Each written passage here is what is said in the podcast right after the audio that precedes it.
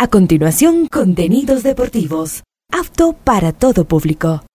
Este programa de información y comentarios deportivos conduce John Leteridro. A esta hora, Ondas Cañaris, su radio universitaria católica, presenta Onda Deportiva, con toda la información local, nacional e internacional de los deportes. Comenzamos. Sabes, mi amor, pórtate bien, no debes llorar, ya sabes por qué. Santa Claus llegó a la ciudad. Todo lo apunta, todo lo ve, sigue los pasos, estés donde estés. Santa Claus llegó a la ciudad.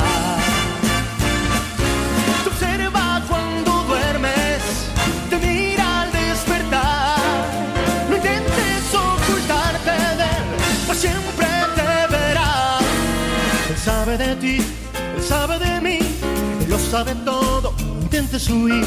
Santa Claus llegó a la ciudad. Iniciamos con la mejor información en Onda Deportiva.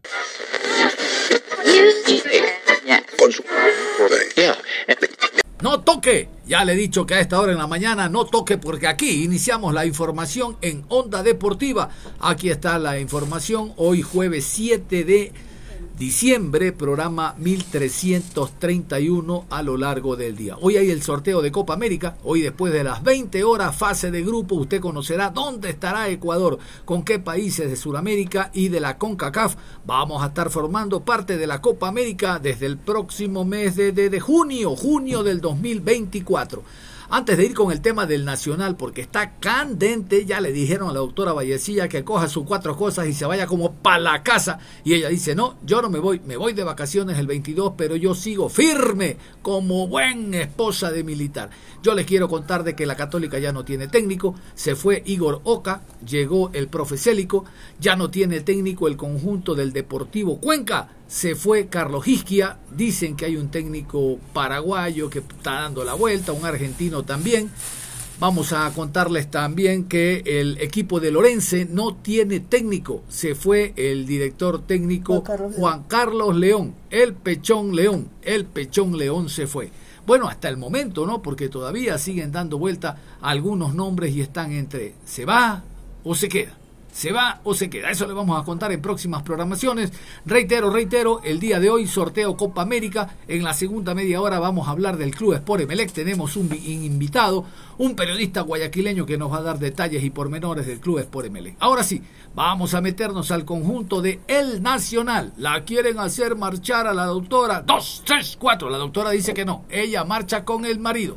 Vamos a escuchar este informe de El Nacional en Liga Pro.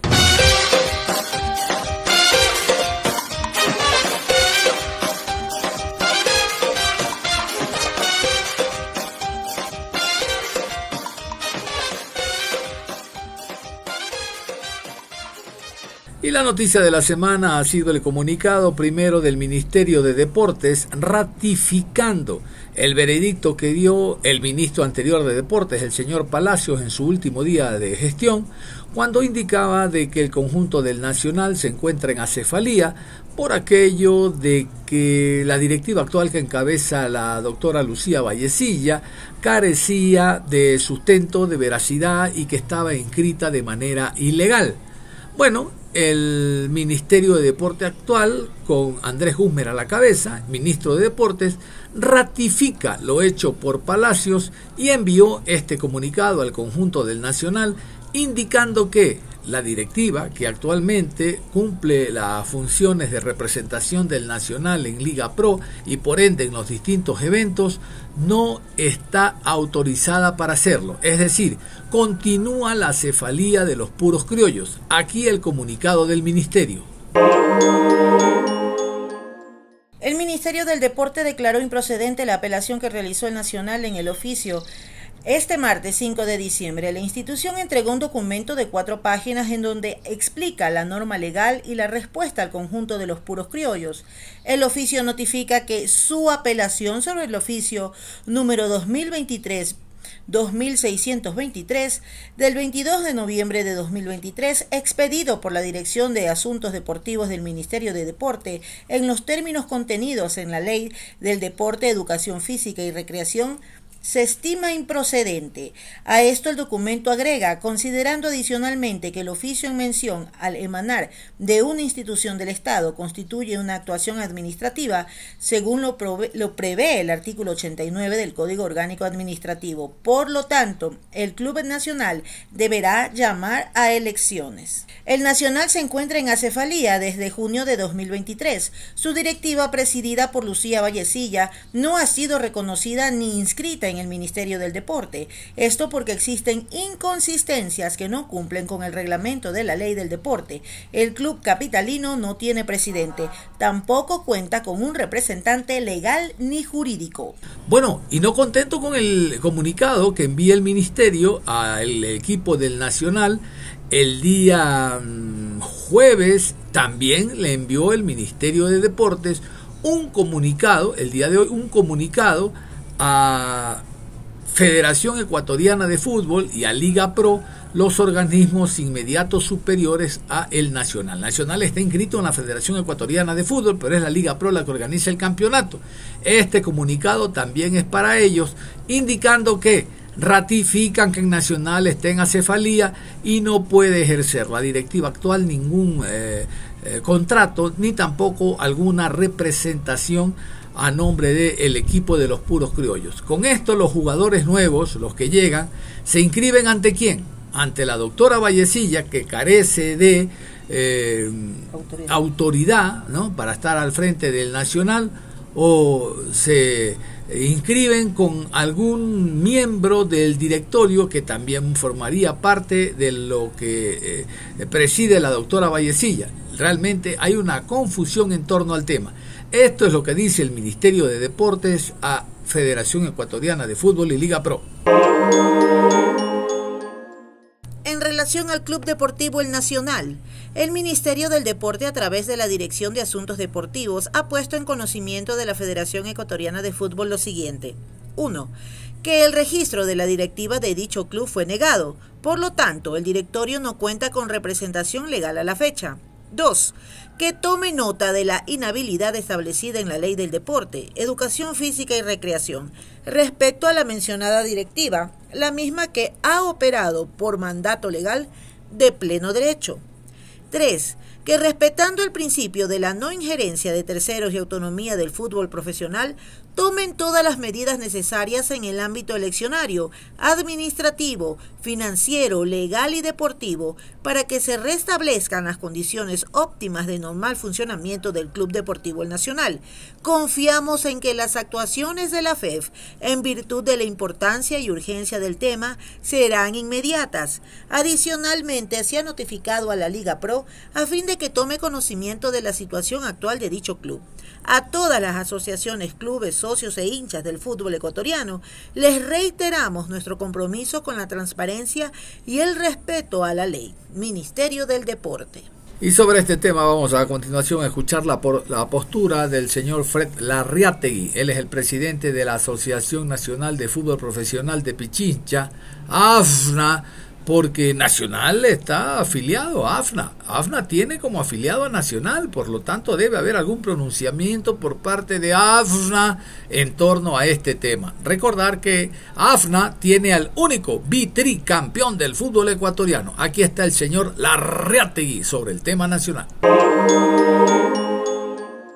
Realmente la situación que está enfrentando ahora el Club Deportivo Nacional es una situación muy complicada. Eh, nosotros, sin embargo, como asociación, eh, no somos el órgano o el ente llamado eh, ni con capacidad jurídica o potestad jurídica para hacer la convocatoria. Si es que no existie, si es que no existe una, una delegación expresa por parte de la autoridad en este caso el Ministerio del Deporte. Eh, si es que ustedes revisan la normativa, ahí se hace referencia a que eh, eh, que es que no existe una, una mm, decisión eh, en concreto eh, se puede, eh, se debe contar con, en este caso, la Federación Ecuatoriana del Fútbol como ente máximo de carácter deportivo. Ahí hay una distinción que hace la, la normativa, me parece que es el reglamento sustitutivo al reglamento de la ley del deporte, que hace referencia a que se tiene que apelar ante el ente deportivo. En ese caso sería ante la federación. Nosotros como asociación eh, eh, lo hemos dicho en los espacios eh, que se nos que se nos ha invitado. Estamos evidentemente a la expectativa de qué es lo que ocurre con la aceptación y registro de la de la directiva del club nacional. Obviamente nosotros como como un ente digamos destinatario de, todas estas autorizaciones, eh, necesitamos también corroborar y validar esos documentos para los diferentes trámites que debe eh, llevar a cabo la entidad. Eh, como decía yo en una reunión, así como AFNA está en esta circunstancia, el Servicio de Rentas Internas, por ejemplo, el IES, me refiero a todas las entidades que conforman la administración pública y que tienen relación con el Club Deportivo Nacional y con la actividad del fútbol, también son entidades destinatarias que eh, merecen y que necesitan tener una certeza respecto a la directiva. Más allá de que, de que sea el Club Deportivo Nacional en esta ocasión, o más allá de que sea la doctora Lucía Vallecilla quien está ahí, eh, eh, digamos, es deber, es una obligación, digamos, de las, de las entidades públicas el, el, el esclarecer y el aclarar, el dar una salida eh, precisamente para que no se configure esta, e, este limbo jurídico, esta cefalía de la que, de la que se está hablando. No tengo conocimiento de todo el expediente, ¿no? Lo que he podido ver a través de los, de los medios eh, de comunicación y de redes sociales es eh, el memorando que es el memorando es un documento interno que surge en la en, en, cualquier administración en este caso en el Ministerio del Deporte pero es una comunicación interna entre funcionarios y también he podido revisar eh, un oficio que le dirigen a la señora presidenta de del Club Deportivo Nacional eh, el oficio sí es una comunicación externa y en ese oficio se le indica que no se le acepta la, apelación, ¿verdad? Ese, ese documento es del, del 5 de diciembre. El documento es que es improcedente porque ellos están, el club ha presentado, le digo, yo no, no conozco los, los, los detalles, los pormenores de, de la apelación ni de cómo avanza el expediente, eh, pero lo que he podido ver, reitero, por, por redes sociales es que les están negando la apelación porque el ministerio sostiene que no es un acto administrativo eh, eh, sujeto u objeto de apelación, sino que es un acto de, de, simple administración. Pero bueno, esos, esos temas técnicos, digamos, técnicos jurídicos tendrán que ser resueltos por entre el Nacional, el Ministerio del Deporte, eventualmente la Federación. Pero existe también este, eh, una comunicación, un memorando que yo le hacía referencia al inicio, en el que hacen referencia, mencionan eh, el tema de la, de la, de la sanción deportiva, pero no, digamos, no le, no, no notifican en firme que existe una sanción. Entonces, desde ese punto de vista, yo estimo, considero como, eh, eh, digamos, en representación de AFNA, sí debería existir una, una determinación clara, concisa, específica. No convoca o se le sanciona o le doy un plazo perentorio de X días para que convoque o, o, que intervenga este interventor al que también hace referencia a la legislación deportiva pero que le den una salida, que le den una salida concreta, porque mencionan que existe la sanción del doble del periodo, que serían ocho años, pero no le imponen la sanción. Eh, entonces considero que sí existe una digamos es como que no no no no asume el ministerio una posición. Existen como muchos espacios grises eh, que generan que no generan eh, una certidumbre, no generan claridad, eh, porque si usted ve, el reglamento habla de la apelación en término, ante una entidad superior que se encargue del tema deportivo. Y el mismo ministerio dice, yo no soy un ente deportivo, yo soy un ente administrativo. Eh, eh, por otro lado, eh, también no queda claro cuándo tiene que iniciar el tema de la intervención, que sería otra figura que podría dar una salida a este, a este penoso, penoso episodio de, de la directiva del, del Club Deportivo Nacional, ¿no? Esta incertidumbre, me refiero, que se ha generado por, por, el, por el tema de la situación. Y lo que nosotros hemos escuchado y lo que nos ha manifestado la directiva del Club Deportivo Nacional es que ellos eh, hicieron las convocatorias y que no se pudieron dar por los estados de excepción. Evidentemente esto no tendrá que ser zanjado, no tendrá que ser definido por AFNA.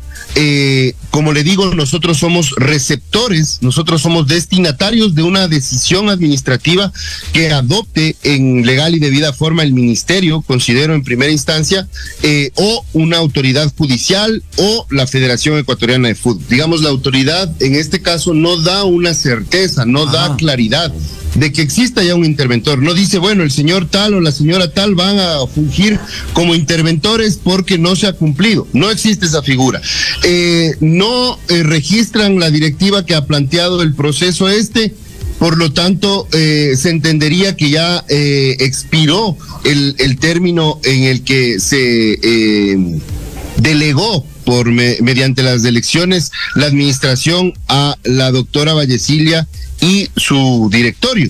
Pero tampoco dicen quién quién va a surgir. Entonces si es que si es que existen eh, más bien continúan eh, actividades eh, torneo femenino por ejemplo en, en, en fase provincial nosotros eh, nos seguimos dirigiendo y nos seguimos comunicando con el club, porque no tenemos con quién más comunicarnos. No sé si es que, si es que queda claro, pero eh, esa es un poco el, eh, esta incertidumbre que se genera a partir de esos grises a los que me refería hace un momento. Y directamente, la doctora Lucía Vallecilla. Ella está tranquilo, ya la van a escuchar. Tranquila está la doctora, dice el 22 me voy de vacaciones, a mí nadie me coge, regreso en enero, yo sigo firmando con los niños y yo estoy muy bien, estoy de manera acertada y legal dentro del cargo de presidente del Nacional. Aquí está la doctora Lucía Vallecilla. Bueno, nosotros estamos tomando la documentación que viene del Ministerio del Deporte, estamos analizando justo en este momento con el equipo de abogados y todos concluyen en lo mismo, es que hay que continuar en un acto administrativo que hay que continuar haciendo el tema en el órgano regular competente y continuar nosotros eh, esclareciendo este entuerto en el cual nos dejó el ex ministro del Deporte. Si ustedes analizan el documento de fecha 5 de diciembre, en una de sus partes principales lo que termina diciendo por lo tanto, su apelación sobre el oficio del 22 de noviembre del 23, expedido por la Dirección de Asuntos Deportivos del Ministerio, en los términos con de la Ley del Deporte Física y Recreación, estima improcedente, considerando adicionalmente que en mención al emanar de una institución del Estado constituye una actuación administrativa. Según lo previsto en el artículo 89 del Código Orgánico Administrativo, particular que pongo en su conocimiento. Entonces, todas las instancias que todavía tenemos nosotros como directiva electa legalmente, las vamos a seguir ventilando en los órganos respectivos pertinentes para que se nos pueda inscribir en un momento lo más rápido y oportuno a nuestro directorio. Nosotros vamos a hacer la actuación administrativa que nos corresponde. De ahí se, se decidirá si es pertinente la Federación Ecuatoriana de Fútbol, quién es la que es nuestro ente superior, o ya dependerá mucho de nuestra actuación administrativa que la vamos a seguir haciendo. Ellos tomarán la decisión pertinente y todavía para nosotros nos quedarían dos o tres recursos más. Lo único que vamos a hacer es que se respete lo que en derecho nos corresponde. Nosotros aquí no hemos hecho absolutamente nada ilegal Si bien es cierto el Ministerio del Deporte dice no registrar el directorio, tampoco nos está indicando que hemos cometido alguna ilegalidad, ni está mandando a que conozca Federación Ecuatoriana de Fútbol ni la Fiscalía de la Nación. Aquí lo que tenemos es que subsanar lo que supuestamente en una parte pertinente no se le notificó de forma motivada o a los correos a uno de los candidatos. Y en esto tenemos que ser claros, por favor. El único candidato que pudo presentar su documentación y participó es el de la lista R64. El de la otra lista, que se dice llamar gente roja, retiraron los documentos para participar. Los mismos que no entregaron, no entregaron, sino su copia de cédula, sus declaraciones juramentadas y su plan de trabajo. A eso tenían que entregar las firmas de respaldo que por lo menos su novia, su amiga o su compañera o amigos le respalden. Y la copia de cédula para verificar de que esas firmas corresponden a los que le están respaldando y son socios. Ellos son los que no cumplieron ellos son los que han causado este problema al decir que no han sido notificados por la comisión. Y la comisión ha demostrado hasta la saciedad que ellos fueron notificados en los correos electrónicos en los cuales dicen ellos no haber recibido respuesta alguna. Eso es lo que nos tiene en este entuerto una persona que ya estuvo aquí por muchos años, que fue asesor jurídico, que fue síndico, que dejó en la cefalía financiera y en el debate económico a la institución. Y ese es el personaje que dice querer a la institución y todo lo hace por amor a la institución y nos tiene en esta situación con mentiras, con engaños, que la gente no sabe, que no entregaron nada que ni siquiera pudieron ser candidatos porque no les respaldó nadie, ni siquiera su propia agrupación Gente Roja que dice representar, tuvieron la capacidad de presentar aunque sea cinco firmas, ni siquiera eso. Eso es lo que la gente no sabe y no entiende, que por qué se le rechazó o por qué la comisión le rechazó. Lo demás en derecho en derecho nosotros tenemos que justificar si es que nosotros hemos incumplido o no los tiempos. Nada más. La, la primera resolución y la segunda resolución habla de eso.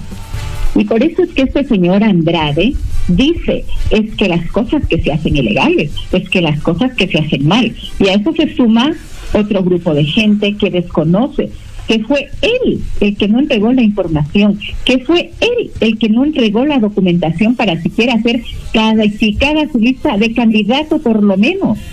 La otra lista sí, le dieron la oportunidad de completar porque así determinó ese momento la comisión electoral.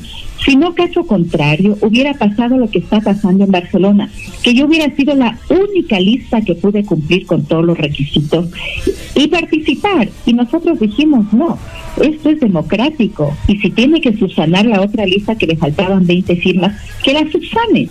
A lo contrario, que el otro señor no presentó una sola firma, por favor.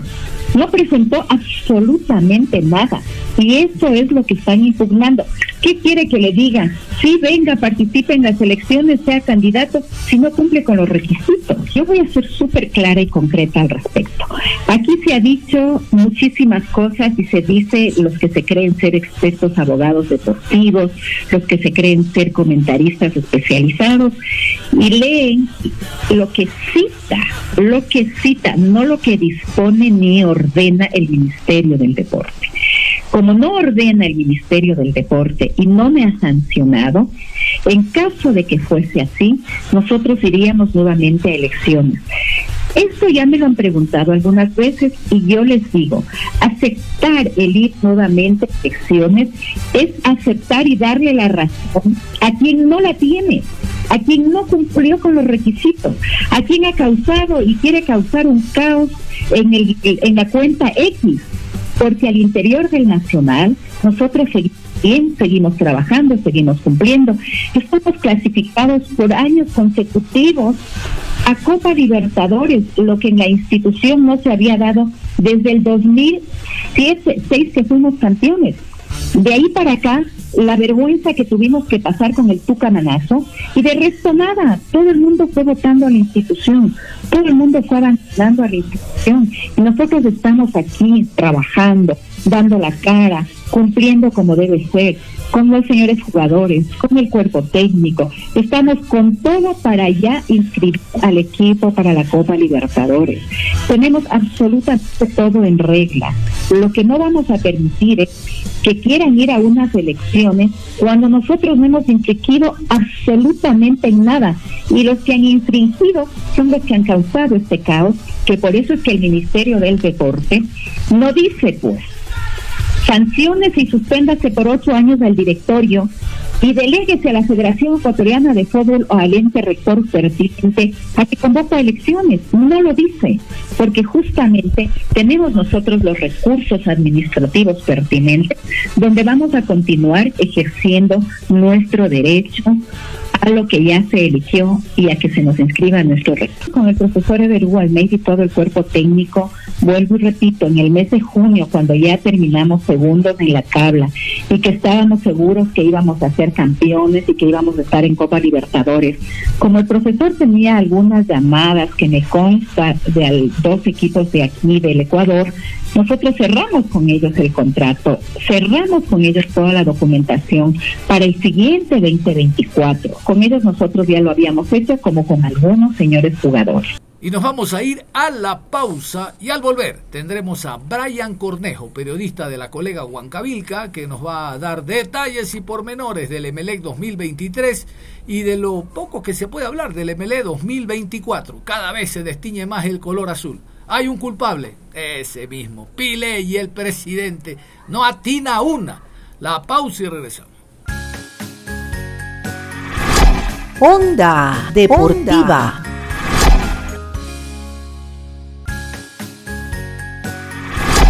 Onda Deportiva. Aquí estamos y seguimos en la programación Onda Deportiva.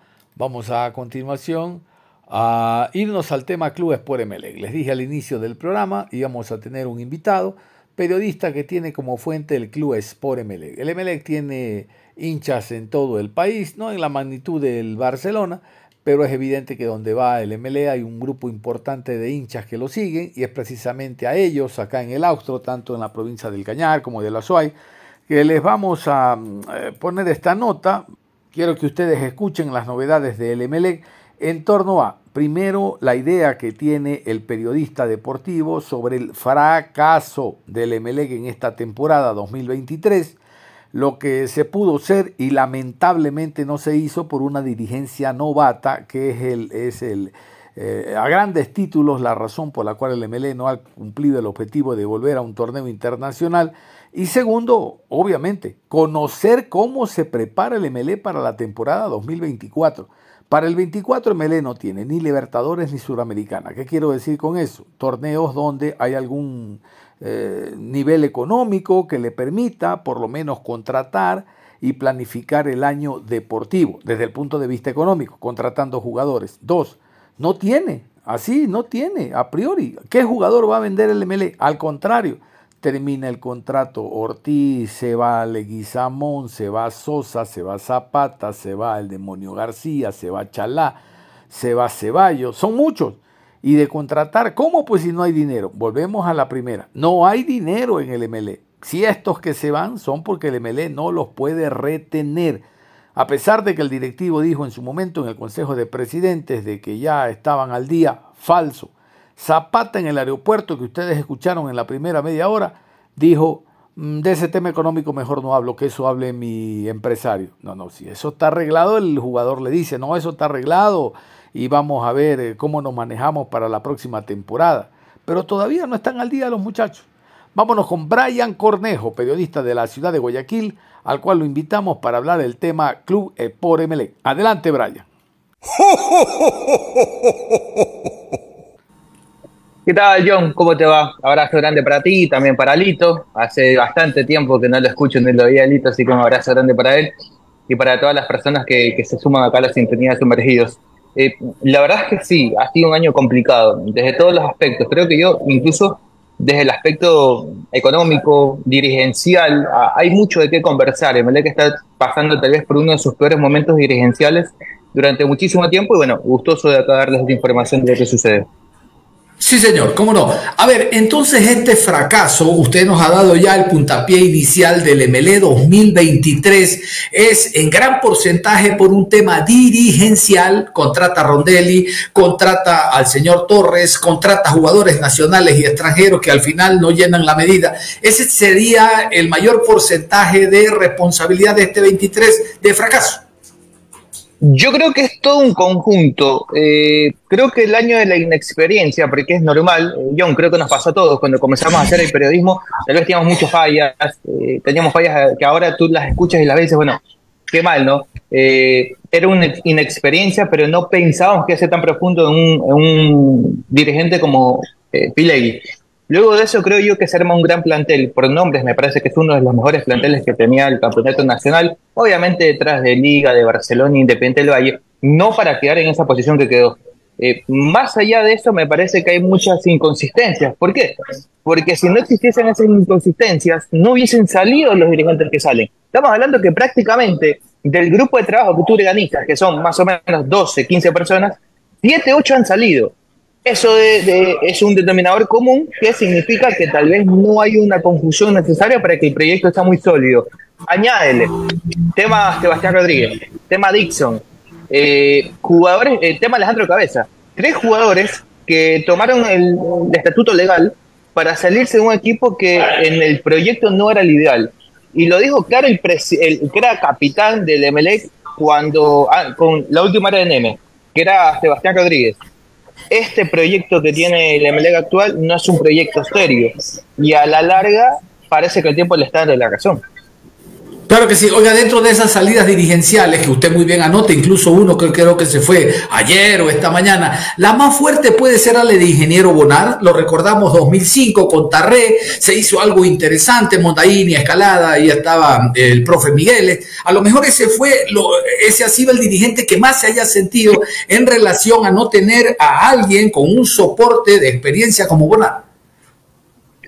Creo yo que más allá de eso, que es un punto muy válido, se te va la mano derecha. A ver, si yo comienzo un proyecto con usted y yo salgo como el segundo en el mando, en este caso el vicepresidente, y yo le doy la espalda o no continúo en el proyecto, significa que algo no está bien. Significa que existe algún tipo de inconveniente. Y eso es lo que más preocupa, que tu mano derecha haya salido, que el abogado del club haya salido, que también salió eh, eh, el director de marketing. Estamos hablando que es una persona que eh, eh, tiene que estar pendiente en todo lo que tiene que ver con el tema monetario del próximo año.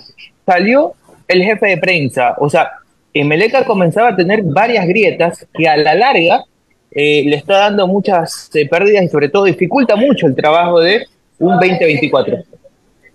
¿Cómo no? Vamos a ir primero con don Ángel León. No sé si está don Ángel en línea, si tiene una pregunta para don Brian. Don Ángel, listo.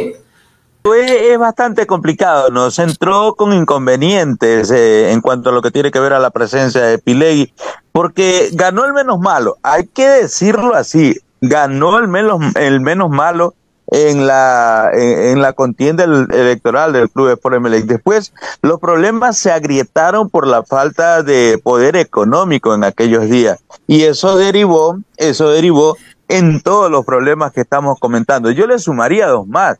A mí me parece que la experiencia de Ricardo Novoa también hace falta en ese directorio. Él tomó la, decisión de irse. Y uno de los haces que tenía el presidente Neme en la, en la parte legal del Club de MLE era Antonio Pazmiño. Antonio Pazmiño también tomó la determinación de irse. Pero Brian, más allá de los inconvenientes que se han generado, a su criterio, ¿por qué se fueron así? Están eh, de la noche a la mañana algunos dirigentes que tenían la posibilidad de crecer con Pilegui. ¿Por qué? Pilegui no es eh, un buen manejador en cuanto a la planificación o cuál fue el problema interno que de pronto la gota que derramó el vaso para que directivos hayan tomado la determinación de salir. Mire, eh, Lito, abrazo grande, eh, qué gusto escucharlo. A ver, yo me quedo con lo que dice el comunicado de Muñoz. El comunicado de Muñoz, que es el último que sale de, los directivos del MLE, dice, más allá de haber confrontado o hablado los problemas en persona, no por la espalda, o sea, eso a mí me da a entender que si yo tenía un problema con Pilegui como directivo en mi zona o en la parte que yo, que yo estoy, no lo pude resolver nunca. Y yo para evitarme ese problema con él, me voy. O sea, creo que es lo que ha comenzado a tener todos los dirigentes. Por ejemplo, eh, estoy conversando con Lito. Lito es mi, mi, jefe máximo. Y yo le digo a Lito, de la parte que yo sé, Lito, yo creo que pasa esto, esto y lo de acá. Y Lito me dice, sí, pero no, yo creo que sea así. Y sigue eso, sigue eso. Yo leyendo lo que dice el comunicado de Ray Muñoz entiendo eso. Que él eh, tuvo sus diferencias con, con, con Pilegui, pero que siempre fue frontal, que nunca las dijo por atrás. Yo creo que pasa por eso, por un tal vez no llegar a acuerdo de algún tema y ese, esa discusión que es normal en todos los trabajos determinó que se vayan poco a poco los directivos. Esto teniendo en cuenta que entiendo yo que ya vieron que no había solución y que nunca iban a tener la misma idea. Creo yo que pasa por ahí. O sea, y yo a buen entendedor, de acuerdo a lo que me está explicando, no tuvieron la libertad para ellos realizar 100% su trabajo, es decir, no pudieron eh, exponer sus ideas y más allá de sus ideas, realizarlas, ¿no? Porque me parece que hubo un negativismo en la parte superior. Hablemos de José Pilegui, me parece que por ahí va el tema. Tal cual, tal cual, por ahí. Por ejemplo, mire, mire que también salen personas que tal vez para muchos no son conocidos, usted los conoce. Michael Palomé, que no continuó como jefe de prensa, no continuó tampoco Maluli Arias, que había regresado y tampoco continuó. Y uno se pregunta, ¿no? Esta salida de estas personas que han estado durante el club y fueron valiosas en muchísimo tiempo. Maluli estuvo muchos años en MLE, ¿por qué se dan? Y ahí vienen cosas del marketing, cosas de que no se cerraron algunos negocios y mucho más. Y ahí es que comienzan algunas broncas, tal vez a la interna, que la gente no conoce, y terminan siendo pequeños pasitos, que poco a poco se hacen un camino largo, y ya cuando tú vas un camino largo te vas cansando, y cuando vas un camino largo la gente se va quedando. Entonces creo que eso es lo que está pasando en Emelec. Comenzaron todos caminando un camino, y poco a poco ya están quedando poquitos, porque se van cansando, porque ven muy lejos la meta, porque consideran que el que está adelante no lo está guiando bien, tal vez. Pero hoy por hoy Emelec en la parte dirigencial no está nada bien. Y cuando no estás bien dirigencialmente, futbolísticamente tampoco te va a ir bien. Una última y con esta paso, coñoncito. El presente del Emelec es malo. No llegar a una Copa Internacional cuando habían más cupos que, que focos en el, en el árbol de Navidad que usted tiene detrás suyo. Eh, no llegó eh, el Club Sport Emelec. El 2024 será mucho más complicado. ¿Cómo lo avisora usted si hay un grupo de jugadores que prácticamente no van a renovar con el Club Sport Emelec y el poder adquisitivo que tiene el equipo es mínimo como para contrarrestar toda esa toda esa playa de estrellas que hoy se le están yendo al equipo millonario?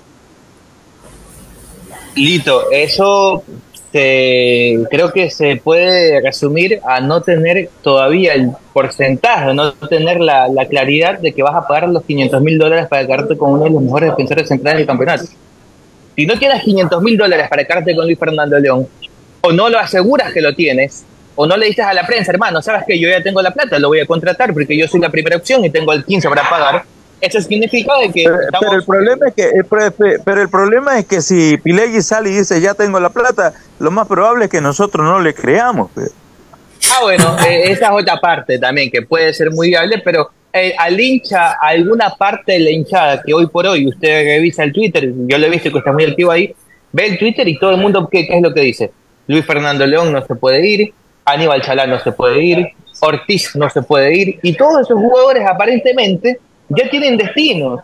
Ya hay dos jugadores, por ejemplo, León, mucha gente la apunta a Barcelona, pero hay un equipo que está trabajando bien calladito y es de la altura. Y es un equipo de donde él ya estuvo, que es Independiente del Valle.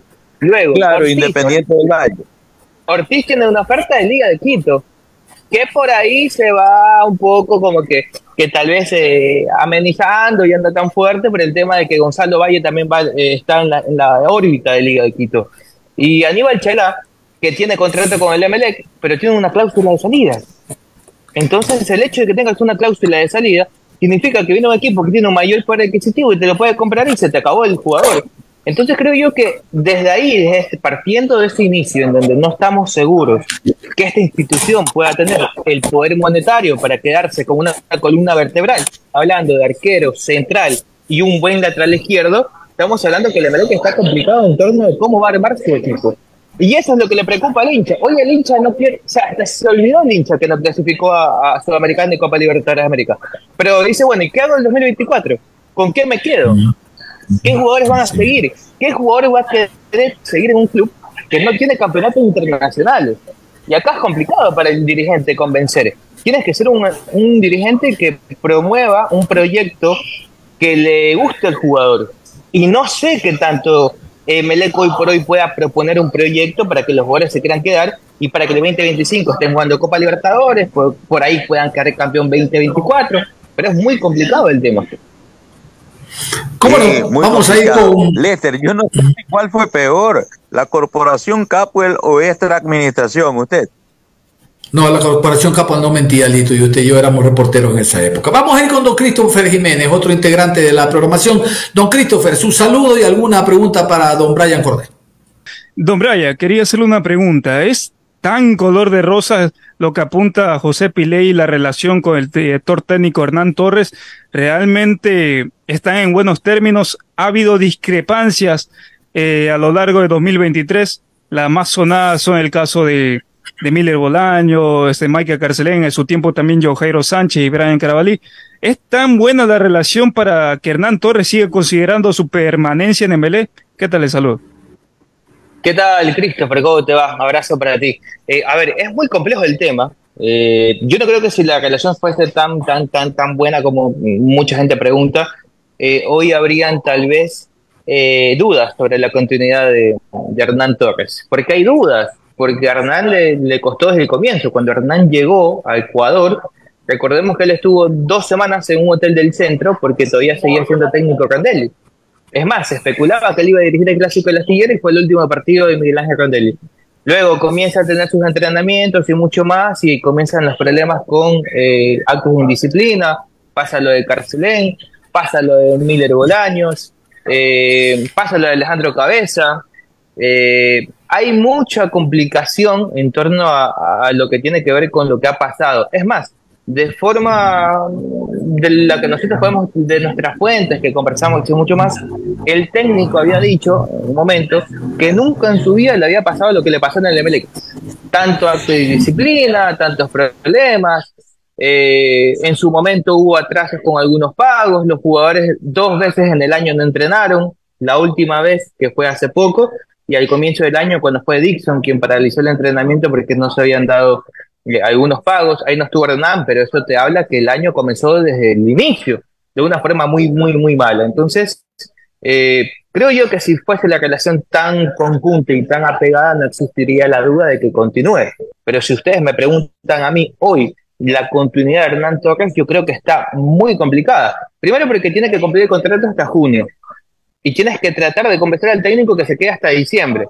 Pero creo yo que existe un, inconveniente ahí, porque la dirigencia quiere que continúe el tema de Miller y Brian Angulo, y no sé si el cuerpo técnico y el director deportivo quieran que continúen Miller y Brian Angulo. Creo que por ahí va la primera discusión en torno a este conjunto en el ámbito deportivo. Sí, inclusive una pregunta más adicional justamente con Hernán Torres. En su momento, cuando estaba abierto el periodo de, de fichajes, él, él, dio su opinión claramente que no le dieron su, sus jugadores recomendados y por su parte le trajeron jugadores que él no pedía. Si se sabe la información realmente quién le negó, si fue directamente obra del presidente o, ya parte de los directivos de MLE. No, eso son discrepancias que generalmente existen a lo largo de, una de, del mercado de pases, por ejemplo. Eh, se habla mucho que el que tiene que comprar o el que tiene que seleccionar a los jugadores o el que tiene que referir a los jugadores, obviamente son eh, los del cuerpo técnico y mucho más, pero ustedes saben que no, no es tanto así. Eh, existía en MLE una secretaría técnica que obviamente estaba compuesta para hacer las contrataciones para lo que va del año y dentro de esas carpetas había jugadores que había solicitado el técnico colombiano, sin embargo, por diferentes situaciones no se podían dar. El hecho de que no se dieron eh, fueron por temas económicos, temas de viajes mucho más. Eh, habían jugadores que ya estaban acá con el cupo extranjero, que era mucho más complicado que estos jugadores vayan a, a, a, una institución o que declinen su contrato, y es por eso que algunos jugadores no llegaron. Pero más allá de eso, eh, es una molestia que se le fue pasando a lo largo del tiempo. Él quería a sus jugadores para que los resultados sean un poco más veloces, pero a la larga se dieron los resultados al final, sí que no fueron nada agradables porque no llegaste a nada, pero por momentos en los resultados se veía. En lo futbolístico, si me preguntan a mí, yo viendo tanto tiempo a la Melec y cubriéndolo, me parece que no ha tenido ese, ese despegue en lo que tiene que ver lo futbolístico en base precisamente a esa continuidad que usted tiene como fuente del MLE, don Brian, va a esta consulta. Una pregunta subjetiva. ¿Cómo analiza el panorama para el 2024? MLE ya no tiene de dónde meter mano, Libertadores o Suramericana para coger alguito. Es millonario solo por título, por nombre, por apodo. Eh, para la continuidad de algunos jugadores importantes hay que pagar para tener los derechos deportivos.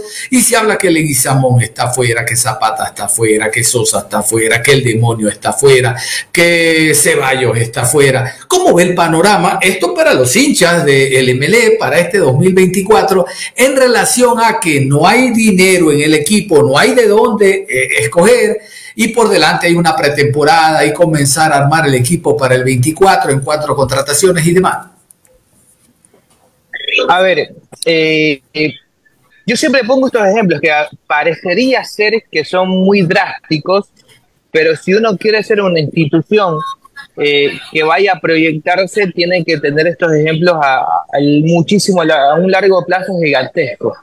Y es, tú para tener un gran equipo tienes que invertir y tienes que endeudarte. Eh, eh, tienes que endeudarte para tener un capital que te permita tener un equipo sólido y ese equipo sólido a la larga te va a dar plata. Tienes que trabajar en las inferiores, jugadores que puedes vender y mucho más. Pero hoy Emelec, incluso en eso, tampoco es que ha sacado. A ver, si nos ponemos a hacer cuentas, ¿cuándo fue el último gran jugador que Emelec sacó para vender? Y tenemos que irlas prácticamente al año de Emer Valencia, 2013, 2012, 2008. No, no encontramos algún jugador en, ese proceso en donde hayan salido. No hay un Marcos Caicedo, no hay un Marlon de Jesús que se terminó vendiendo. O sea, no hay una preinversión y luego recuperar el capital con una, venta a futuro. No ha pasado eso con, con, el Emelec. Entonces, ¿qué es lo que tiene que hacer el Emelec? Tiene que hacer lo que hacen los grandes inversionistas. Y creo, ya, creo que aquí Pilagui tiene la experiencia como, como, como un dirigente no deportivo, sino de sus empresas, y sabe que tiene que inyectarle capital. Si no tienes el capital, hay que buscarlo de una forma es eh, endeudándote. Luego, tienes que tratar de, crear un departamento de marketing que te pueda dar algo positivo, que nos fiches y mucho más, que será mucho más difícil porque no compites internacionalmente. Pero eres el, una de las instituciones más grandes del país. Tienes de dónde sacar, tienes cómo hacer. Entonces creo yo que si la directiva trabaja en conjunto, parte dirigencial, parte económica, parte del marketing, puede sacar algo. Si no trabajan en conjuntos, yo sí creo que se le va a complicar muchísimo el conjunto del MLEC el comienzo del 2024. Ajá. ¿Cómo asociarse con la dirigencia actual? MLE todavía es un nombre marketeado que puede vender muy bien. Asociarse con eh, directivos y gente que aporte, porque de seguro usted también escuchó al señor Pepe Aguad, que estuvo de candidato, esa idea peregrina que tenía él de ser candidato a presidente del MLE, pero su lista nunca se pudo inscribir, como ocurrió hace, hace 10 años también. Y el hombre dice en su momento que quería tener a Ronaldinho, quería traer a, a y tal, no me parece que tiene por ahí algún problema mental. Este, pero él también se acercó y dijo, yo pongo dinero, pero quiero ser presidente de comisión de fútbol. La intención era clarísima, es decir, yo manejo contratos, pase de jugadores y demás. ¿Por dónde pasa, en cambio, por el señor Pileggi esto de no dejarse asesorar? Ya se fue Don Clever. No sé si vuelve a la radio de ustedes, Clever Fajardo, ya se fue otra, se fue Clever. Cuando ese hombre sabe, ese hombre conoce, lo vimos en el MLE, lo vimos en River Ecuador, eh, conocemos en sus comentarios la idea que tiene, ¿no? Es un, tipo muy bien preparado. Entonces, eh, coincidimos que Pileggi debe de reforzarse, pero usted que lo conoce, don Brian, por favor, ¿por dónde pasa esta falta de él dejarse asesorar, de querer salir al frente como vaca loca y querer él intentar en un momento hacer todo y vea, no hace nada? Yo creo que acá viene la inexperiencia. Eh, generalmente cuando nosotros somos nuevos en algo, eh, cuando tenemos el entusiasmo y las ganas, porque yo no creo que el presidente Pellegrini tenga la intención de hacer mal a su equipo o que su equipo esté mal. Yo no creo que ningún presidente, a ver, yo no creo que ningún directivo, ningún jugador, ningún técnico, ninguna persona que relacionada a un equipo de fútbol cree que su equipo le va mal. No lo creo, no creo que sea así. Entonces creo yo que la inexperiencia de José Pilegui ha hecho que tome algunas decisiones que no han sido las mejores. Eh, eso obviamente se ve registrado o se ve tal vez reflejado en las situaciones que habíamos hablado antes. No tienes Copa Libertadores, no tienes Copa Sudamericana, se te va la mayoría de, los que iniciaron contigo y mucho más. Eh, creo que va por ahí, por un tema de inexperiencia que tal vez le está golpeando duro. ¿Por qué? Primero, porque Melec venía siendo un equipo que continuamente estaba compitiendo en el campeonato. Y segundo, porque te está tocando un campeonato nacional más complicado. La Liga Pro ahora es un torneo muy competitivo, en donde equipos que tal vez hace mucho tiempo no estaban peleando, ya ahora lo hacen. Ya la pelea no es Barcelona, Melec, Liga de Quito. Y súmala al Nacional en su época. Ahora la pelea es Melec, Liga de Quito, Universidad Católica, Nacional, Independiente del Valle, del Fin, Universidad Católica, métalo al Poncito que estuvo peleando la primera etapa. O sea, futbolísticamente hablando, los equipos se están formando de una mejor manera que hacen que el campeonato sea mucho más fuerte. Al hacer que el campeonato sea mucho más fuerte, tienes menos posibilidades de fallar. Y creo yo que la inexperiencia del, del entrenador ha hecho que no le vaya de mejor manera. Sí, señor. Nada más, don Brian eh, Cornejo, muchísimas gracias por el tiempo que usted ha tenido con la gente de Sumergidos en Fútbol, eh, por habernos contado su experiencia en MLE 2023, abrirnos un panorama para el MLE 2024 y le reitero la felicitación por el trabajo que usted realiza, porque no hay apasionamiento sino razonamiento. Muchísimas gracias, lo dejo en la parte final. Listo, mi querido Lito, un abrazo para para Lito, para John, mi querido John, un abrazo. Gracias por la invitación para Christopher. Y un abrazo, no voy a decir el nombre, no voy a decir el nombre de quién está, pero un abrazo a mi querido profe que está ahí, que siempre conversábamos con él. Abrazo, mi querido. No voy a decir el nombre porque no quiero adelantarme, pero solo quería aprovechar para saludarlo. Abrazo, mi querido John. Gracias por la invitación. No, al contrario, gracias a usted. Muy bien, muchísimas gracias nuevamente al periodista Brian Cornejo por el tiempo que le ha dedicado a los oyentes de Onda Cañaris en esta entrevista que le realizamos con otros colegas hablando del Club Sport ML. Incertidumbres es ahora el nuevo título después de la novatada de Pileggi, la incertidumbre que viven los jugadores y sobre todo en este 2023 la hinchada más fiel, yo voy a los registros de Liga Pro, en este torneo. Pero lejos la hinchada del Emelec en el Capol fue la número uno en acompañar a su equipo. Pero lejos, ya les digo. Y con el espíritu navideño de este mes de diciembre cerramos la programación Onda Deportiva. Pero recuerde usted, no se cambie, continúe en sintonía de Ondas Cañaris.